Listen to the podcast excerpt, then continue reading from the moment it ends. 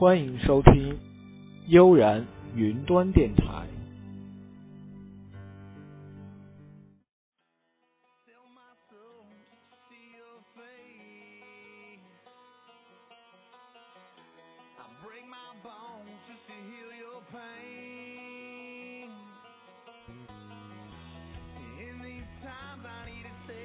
各位听众，大家好！你现在收听的是悠然云端电台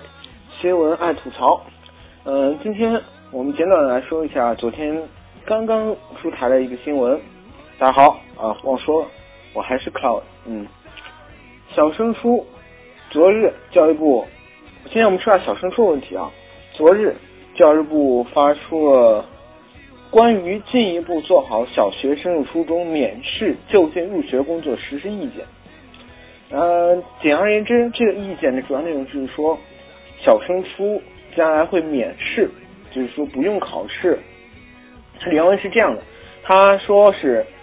在总结北京等地的工作基础上，要求各县级教育行政部门按照就近入学的原则，完成小学和初中之间的单校划片、多校划片，并允许小学毕业生填报优质初中。当出现初中的报名人数多于招生人数的情况时，采取随机派位的方式确定录取学生。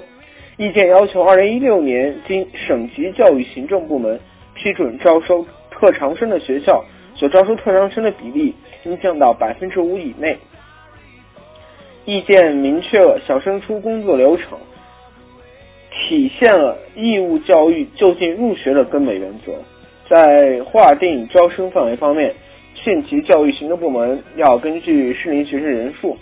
学生分布、学所在校区、学校规模、交通状况等因素，按照就近入学原则，选择街道、路段、门牌号、村组等为每一所初中合理划定对口小学。对城市老城区暂时难以实行单校划片的，可按照初中新生招生数和小学毕业数基本作为原则，为多所初中划定同一招生范围。考虑到学校之间发展水平不平衡，优质初中要纳入多校划片的范围。呃，以上新闻内容来自应该是来自百度新闻。呃，对于这个新闻呢，我们做一个简单的评论吧。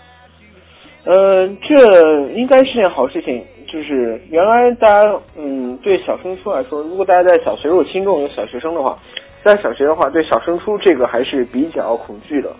为什么小升初呢？因为，呃，家长们总说一个初中决定一个好的高中，一个好的高中决定你的大学。但是当你上初中之后，你会发现小升初这个考试实际不算什么。但是，呃，小升初确确实给很多人带来很多压力。而且，如果对于一些对学习不是那么在行的同学，但是他有其他特长的话，那就可能他会选择去报特长班。但这个意见出来之后，就是说，呃，好处就是说大家可以。减轻一些学生的课业压力，这个呃显而易见，然后会呃促进教育的公平，进一步促进嘛。嗯，最近教育部动向比较多，他说新呃新年进一步要什么高考呃英语那些改革啊什么的，反正我们是等不到了。他二一最早最早，我们二零一六年我们就要高考，可是我们可能肯定等不到这信息了，但是。呃，如果教育部有这动向，说明中国教育体制肯定会有一个大的改革。面对这个改革呢，我们应该在两方面看。第一，它确实有益于，呃，对整体教育公平的提升。但是另一方面，我们应该看到，这样做真正对提升教育水平有多大影响？因为毕竟现在的社会问题是，呃，学校里的教育内容和市场对人才需求是脱脱。不一致的，因为意思就是说，你学校教出这些人才，市场上并不需要，而市场上需要人才，学校不去教，啊，而现在很多学生对职业认为职技术职业不是一个很好的事，但是事实上，市场对技术职业人才的呃需求是量是非常大的，嗯，而且这是由于中国人一种观念吧，因为是呃任何方面都有两面，改革开放的话，它会。给中国带来一些变化，但是它会使人们的观念造成一些不好的变化。教育部的改革呢，会促进教育公平，但是对于实际教育内容的影响，会有多大？或者说，我们可能看到一个更可怕的情况，就是如果他取消小升初免试，那么小学呃学生很可能去提前学初中内容，因为小学到初中没有任何瓶颈了，所以他们可能会提前去搞初中内容。这样不但不会减小课业压力，反而会增加这么一个考虑问题。还有，说这改革，它对于高考英语的改革，我们还应该注意到，如果它对英语改革考试内容放放降低了一点的话，有个现象就是说，很多高中，这些所谓重点高中，它可能很可能会降低英语学校。可是这是实际上对人的发呃发展是很不好的。就像前面所说的，市场需求和教育。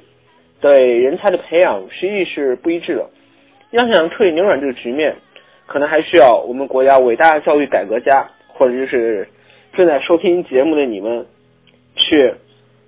改变这个现状。好，本期节目就到这里。